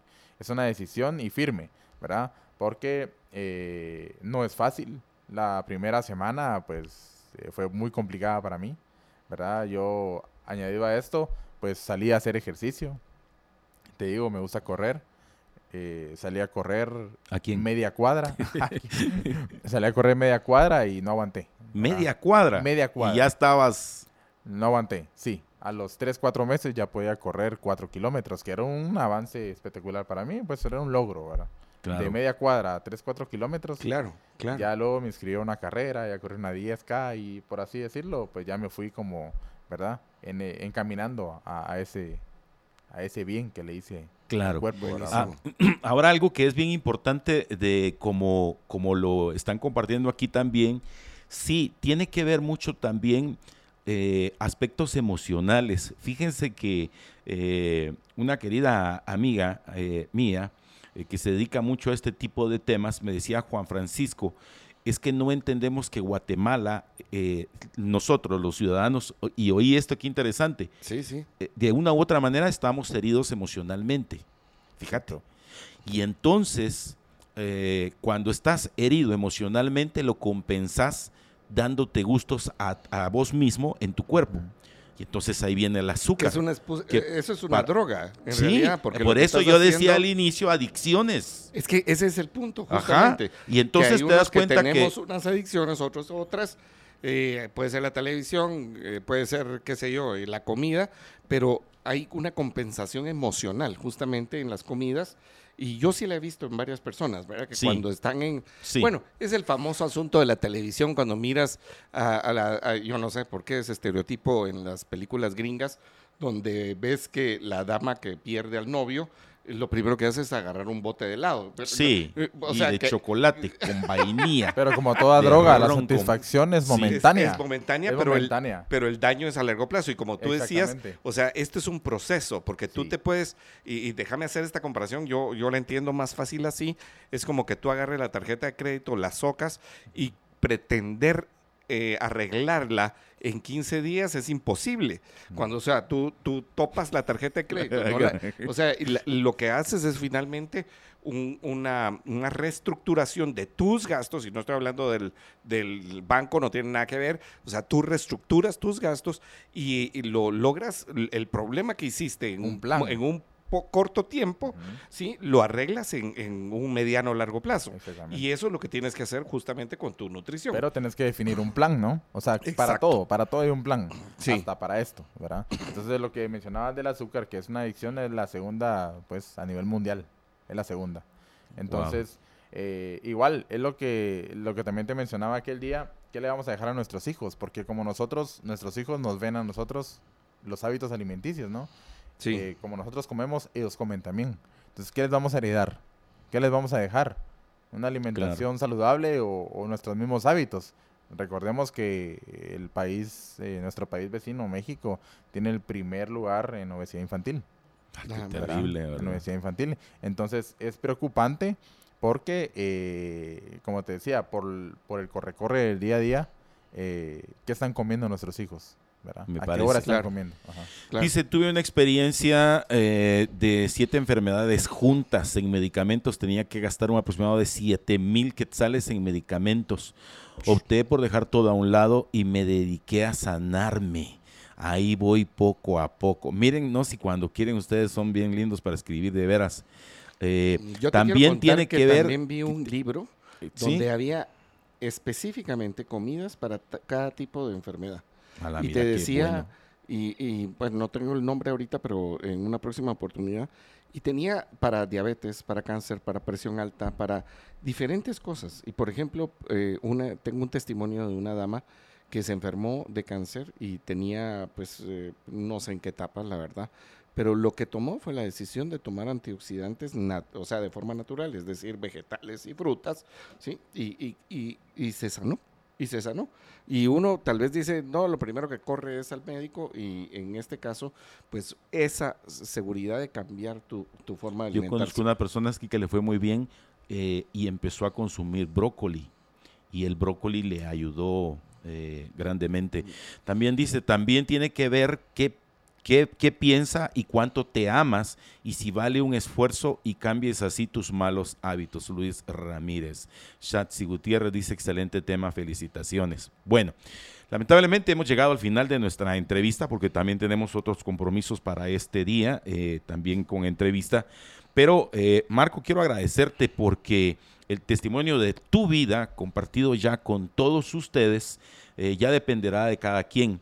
Eh, Marco no vende ningún tipo de producto, tampoco recomienda a nadie en especial, no vino a hacer promoción de nada, vino a compartirnos su vida y yo espero que ese ejemplo sea tan fuerte, tan poderoso, que tu vida también eh, procures cambiarla si hay que hacerlo, que te ames a vos mismo primero, a ti misma primero, para poder a los demás amar. Es la regla de oro, hasta Jesucristo lo dijo, ¿verdad? Amen a los demás como te amas a ti mismo.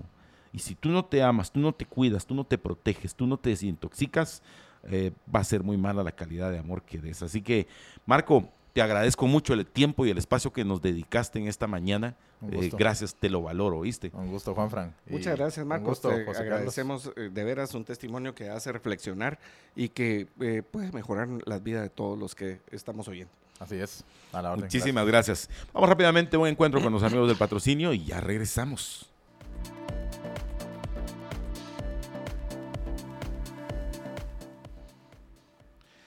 Eh, pues uh, hoy tenemos una entrevista, una entrevista importante, una entrevista acerca de, este proceso electoral que estamos uh, en medio de él. Y como invitado tenemos al licenciado José Moreno. Él es director del Instituto de Capacitación Cívica Política y Electoral del Tribunal Supremo Electoral. Él uh, se, eh, está conectado vía Zoom. Y eh, José, mucho gusto, qué gusto de volverte a encontrar. Y en este caso, pues queremos hablar acerca de lo que está haciendo en el Tribunal Supremo Electoral a través del Instituto de Capacitación Cívico-Política. Yo, antes de empezar con la entrevista, o, ya en medio de ella, quiero recordarles que en Guatemala, a diferencia de muchos países donde los ah, partidos políticos son los que resguardan el proceso electoral, en Guatemala una buena parte del resguardo del proceso electoral tiene que ver con los ciudadanos como ustedes y como yo, que, tenemos, que participamos en diferentes esferas del proceso electoral. una buena parte, pues obviamente, es la participación, eh, las dos participaciones más importantes. Una es el, derecho de ser electo, o sea, participar como candidato a algo, y la otra es el ir a votar. Pero hay otras participaciones que son importantes y una de ellas eh, vamos a tocar hoy. Una de ellas Ah, de esas otras participaciones es estar durante el proceso electoral, eh, una en fiscales como partido del partido político, pero también formar parte de las juntas receptoras de votos. Eh, eh, esa es una, tarea muy importante donde por lo menos tres personas participan en cada junta receptora de votos. Si usted no sabe qué quiere decir la junta receptora de votos, le, le recuerdo, es la mesa donde usted va a votar. Esa mesa eh, pues está básicamente por voluntarios de, diferentes lugares que participan y también los que están en cada centro de votación, que esos pues no son parte de las juntas receptoras de votos, pero que ayudan a la coordinación. Y hoy pues estamos hablando con el director del Instituto de Capacitación Cívica Política y Electoral del Tribunal Supremo Electoral, el licenciado José Moreno. Bienvenido, José, qué gusto tenerte por acá. Muy amable, muchas gracias. Fuerte aplauso a todos los que escuchas.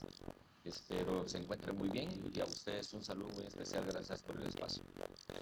Pues gracias a ti por estar aquí con nosotros. Y nosotros sabemos que el, el 18 de febrero, el sábado 18 de febrero, se recién pasado, hubo un evento de convocatoria al voluntariado nacional e internacional. Y pues queremos preguntarte si es primera vez que se realiza un evento como estos y de qué se trata. Sí, efectivamente realizamos el, lanzamiento y la invitación nacional e internacional al, voluntariado para que se acerquen a nosotros, participen, como tú bien lo dijiste, desde, otra, desde esta otra esfera y que puedan ser eh, protagonistas de este proceso electoral que, como bien han dicho, le pertenece en su mayoría, en una gran mayoría, a la, a la ciudadanía en general. Es la primera vez que el Pleno de está muy emocionado eh, y, abierto a la participación de los jóvenes para que podamos tener este tipo de actividades que, como tú bien sabes, enriquece el proceso y favorece que el sistema se vuelva más robusto, participativo y concretice todos aquellos ideales que la Constitución y la demás legislación que existe en Guatemala quiere tener para la fiesta cívica que nosotros llamamos proceso electoral. José, ¿qué, ¿cuáles son las funciones principales que va a tener las personas que se inscriban en este voluntariado? Eh, ¿qué, ¿Cuáles son, qué, funciones diferentes van a tener? y, por qué este proceso de voluntariado es diferente a otras convocatorias que ha habido en el pasado. Muchísimas gracias. Mira, voy a dividir el proceso en dos momentos. El, momento que hay entre elección y elección y el momento preciso del proceso electoral.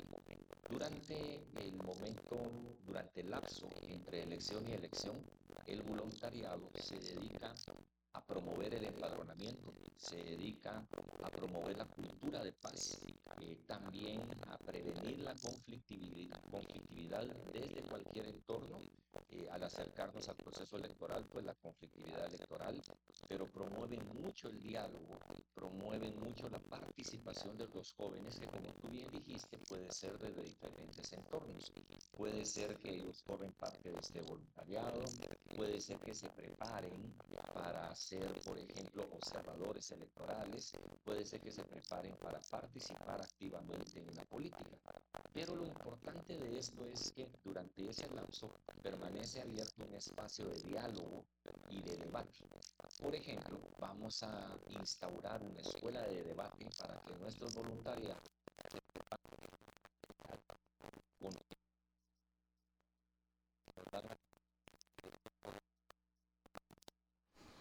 en el momento de la elección, pues ellos participarán en los centros electorales, están un voluntario que tendremos alrededor de tres José, José, te, voy a interrumpir un momento. eh, vamos a, eh, tenemos, estamos teniendo algún problema con la, con la comunicación y voy a interrumpirte un momento para que podamos eh, restablecer la comunicación de una mejor manera. Disculpas, disculpas por esto.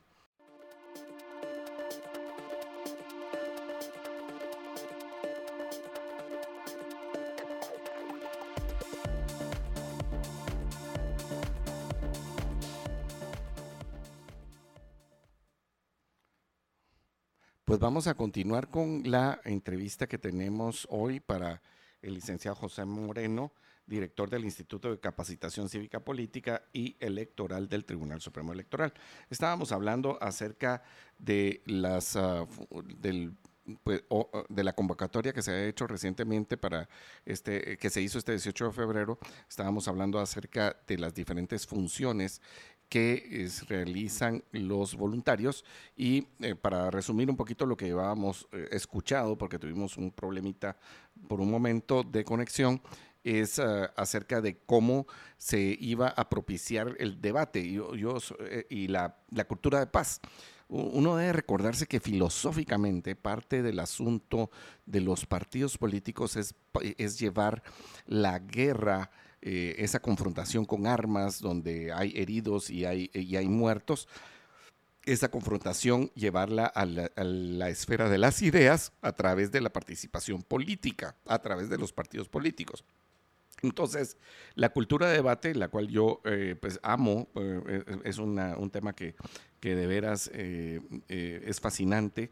solo para contarte, José, mi hijo fue eh, a varios eventos de debate a nivel internacional. En Guatemala, pues fue vicepresidente de una asociación de debates muy importante e hizo algunas asesorías en eso.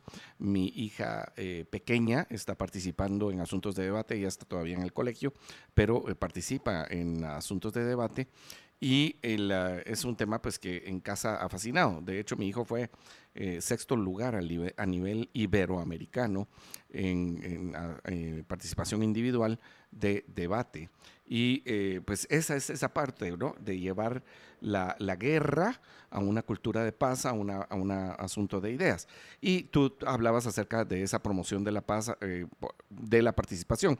Y específicamente quiero contarles que el de las elecciones pasadas, donde hubo alrededor de 8 millones de personas empadronadas, listas para votar, un proceso que sigue siendo complicado. Un Tribunal Supremo Electoral anterior, y lo, lo digo así porque hay que, hay que decirlo, estuvo enfocado en una eh, en unas elecciones en el exterior para la, para la comunidad migrante, donde solo participaron 700 personas y se olvidaron de empadronar en Guatemala. Este, en este ciclo y en este último año y medio se han empadronado aproximadamente 1.400.000 y esperamos que todavía en este mes que queda, que justamente estamos a, un mes y pocos días de terminar el empadronamiento, podamos lograr todavía eh, rebasar unos niveles importantes. Entonces, José, eh, seguimos con esta parte, o sea, tú hablabas acerca de lo que los jóvenes van a hacer en esta etapa, en la etapa previa a las elecciones y en lo que van a hacer en, durante las elecciones. Por favor. Sí, claro, te decía que eh, nosotros hemos dividido el proceso en dos fases. La fase eh, previa a las elecciones, entre proceso y proceso, digamos, eh, en la cual ellos promueven la cultura de paz, la prevención de la conflictividad en todo aspecto, eh, la participación de los jóvenes en todo el espectro en que lo pueden hacer y por supuesto vamos a capacitarles en llevar sus ideas a través del debate y a través del diálogo. Vamos a generar una escuela de debate con los diferentes estilos que tú muy bien conoces y estos jóvenes de los que tú nos hablas de diferentes universidades van a ser los encargados de implementar la idea es que en este lapso tengamos una formación continua para el voluntariado y no solo llamarles para el proceso electoral. Durante el proceso electoral y en especial en el día de, eh, eh, ellos promueven muy fuerte el empadronamiento y una vez terminada esa etapa, en el día de las elecciones, asisten al ciudadano en general que necesita saber en qué mesa va a votar, asisten a quien tiene algún, alguna discapacidad o bien le promueven y le orientan para que su voto eh, lo pueda ejercer de la mejor manera posible. Bueno, pues sí, es una etapa muy importante ese momento cuando ya son las, las elecciones. Yo te quería preguntar, eh, ¿este llamado al voluntariado también tiene que ver con el, eh, con el llamado a las juntas receptoras de votos o eso es otro momento y es otro camino? Digamos que nosotros cuando llamamos al voluntariado, le planteamos al joven todo el espectro en el que puede participar. Una de, los, de las formas de participar es siendo integrante de las juntas receptoras de votos, que tiene otros roles, que tiene otros papeles, pero que nosotros les podemos capacitar para que lo hagan también. Estas juntas eh, eh, receptoras de votos son convocadas por las juntas eh, municipales electorales que hacen un llamado a la ciudadanía en general para que participen. Y tú dijiste algo muy importante al inicio. Este proceso electoral, vuelvo a insistir, le pertenece en gran parte al ciudadano. Imagínate, 25.600 juntas receptoras de votos van a sumar casi 128.000 ciudadanos que no pertenecen al Tribunal Supremo Electoral, que son el ciudadano de a pie que tiene la, buena disposición de participar, de ceder su tiempo, su conocimiento y su paciencia para que en ese momento pueda estar eh, en, las elecciones. Es un espectro extra que diría yo está paralelo a lo que puede hacer el voluntariado permanente. Bueno, muchas gracias José. Eso creo que es una parte importante. Yo aparte de este voluntariado que creo que es sumamente importante, le llamo a usted ciudadano y, sobre todo para aquel que está diciendo que posiblemente va a haber un problema con las elecciones, para que usted vaya y participe de las juntas receptoras de votos y también que participe del voluntariado, porque este, como dije al inicio, en Guatemala la gran diferencia es que nosotros los ciudadanos somos parte del cuidado de, esa, eh, de ese proceso de elección. Y bueno, ¿cuál meta tienen ustedes ah, para, para eh, cuál es la meta de personas que se inscriban en el voluntariado, José, y cuántos van inscritos. Y de una vez te hago la pregunta, ¿cómo hacen las personas, cómo hacen los jóvenes para poder integrarse a este voluntariado? Muchas gracias. Eh, quisiéramos llegar a tener un voluntario por cada dos mesas electorales. Esto da un aproximado de 13.500 voluntarios. Eh, va a ser el voluntariado más grande de la historia desde el 2011, que ha ido creciendo paulatinamente y ahora que el Tribunal Supremo Electoral ha diversificado las, las circunscripciones electorales municipales a través de un sistema de acercando el voto al ciudadano, pues crece el número de voluntarios. Quisiéramos llegar a 13.500, no tenemos en ningún momento en nuestro imaginario la idea de que no vamos a llegar. Es más, yo me dedico a la docencia hace muchos años, tú bien lo sabes, y sé que lo vamos a pasar con, eh, con creces porque vamos a generar la idea de que la participación es la forma de asegurar las elecciones y de borrar de ese imaginario social la idea de fraude.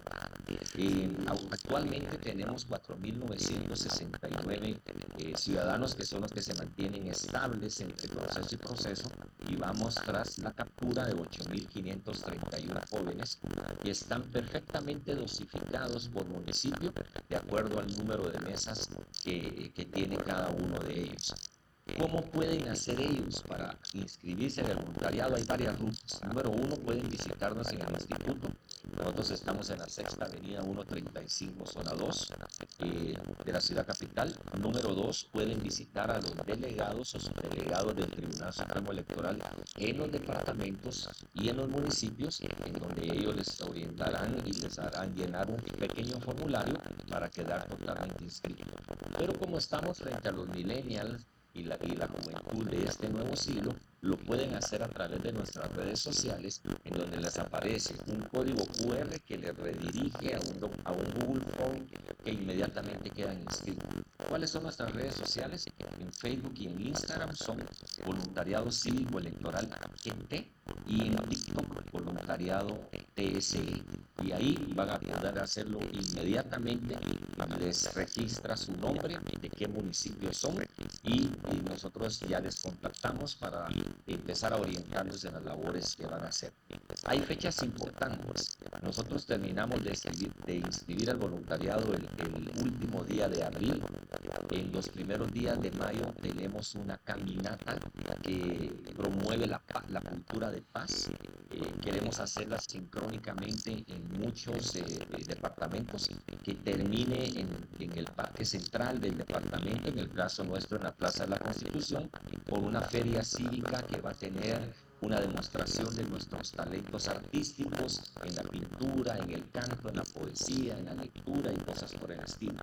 Y el 14 de mayo será sincrónicamente también en todos los departamentos la juramentación de los voluntarios. Buenísimo, buenísimo. Yo, yo insisto, eh, para los que no nos están escuchando bien, porque sí tenemos un problema de audio, el, voluntariado hay que irse a inscribir, ya sea aquí en la zona 2, en la primera calle y sexta avenida de la zona 2, eh, también en las delegaciones ah, departamentales y municipales, pero pero, y este es un paso adelante y muy importante, ya hay una inscripción al voluntariado de forma eh, digital o virtual y va a haber diversas eh, formas de estar. ¿Qué requisitos se tienen, José, para los voluntarios? Esto es muy sencillo, gracias por la pregunta. Tienes que tener eh, más de 15 años, de 15 años en adelante y no tenemos límite de edad. Hemos encontrado voluntarios de adultos jóvenes, adultos mayores que nos siguen ayudando en la tarea de divulgar el papel que el ciudadano juega en el, proceso electoral y mantener eh, vigente ese, ese referente que el proceso electoral ha sido en Guatemala, porque tenemos uno de los procesos con características más particulares que hay en toda Latinoamérica. En primer lugar, es un, es un proceso en el que tú bien dijiste, es el ciudadano el, el, que tiene la mayoría del control. Tenemos una forma de voluntariado muy particular que no existe en ese tipo en otras en otros países de Latinoamérica, a tal grado que estamos por abanderar la creación de una red de voluntariado que permita que influyamos no solo en nuestro país, sino a nivel latinoamericano, para que sean los jóvenes, que es una característica propia de Latinoamérica, un bono demográfico muy grande los que mantengan vigente la idea de la democracia. Mira, eh, José, ¿cuánto eh, va a haber alguna remuneración para los jóvenes que estén en, en, el voluntariado? O sea, como por ejemplo, no remuneración exactamente, sino que esto que se llama, la verdad es que se me olvidó el nombre, como por ejemplo el eh, almuerzo el día de las elecciones, alguna, algún refrigerio, y, y cuánto le va a costar este voluntariado al Tribunal Supremo Electoral. Sí, sí, tenemos, digamos, muchas acciones que complementan la formación del voluntariado. Entre ellas tenemos eh, que se les dota de un kit, generalmente es una pequeña mochilita en donde se les da un pachón, en donde se les da su camisa o su playera para que se identifiquen, se les da un gafete que ahora va a ser en, en el modelo PVC para que no sea un gafete de papel, se les da una constancia de haber participado y el día de las elecciones efectivamente se les distribuye alimentación a todos ellos. Eh, digamos que eh, estamos en el estudio de cuánto nos va a costar y cuánto nos autorizan eh, para que sea el valor de la ración alimenticia.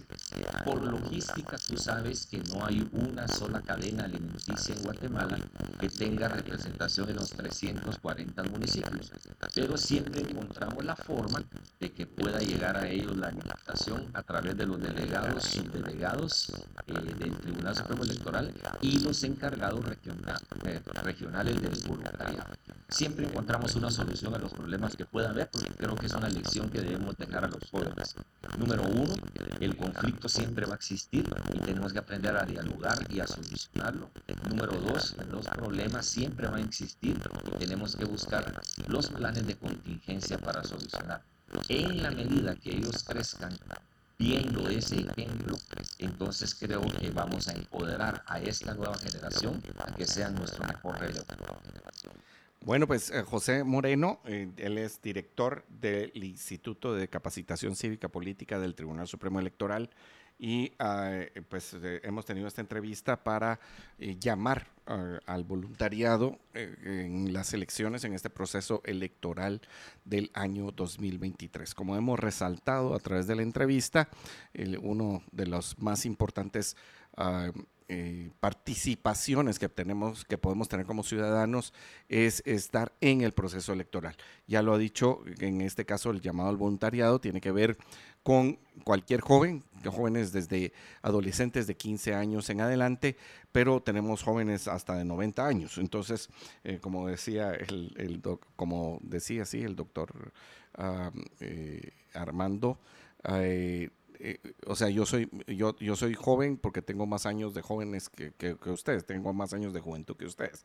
Entonces, hay un llamado al voluntariado de todos nosotros para participar, participar en esto, que es el proceso por el cual resolvemos nuestras diferencias, el, el voto, y también a las juntas receptoras de voto, fiscales, eh, si usted todavía va a participar, participe, pero este proceso es lo que nos ah, queda eh, de, para vigilar en la democracia y yo les invito a la participación. Muchas gracias, José. Estamos terminando en nuestro programa hoy contigo. Buen feliz día. Muchísimas gracias, les agradezco mucho el espacio y me quedo con la invitación a todos los ciudadanos diciéndoles que la mejor crítica constructiva nace del proceso de participación. Ojalá lo logremos y que eh, hagamos de, esta, de este proceso una feria una fiesta cívica. Muchísimas gracias. Feliz día. Feliz día. Muchas gracias.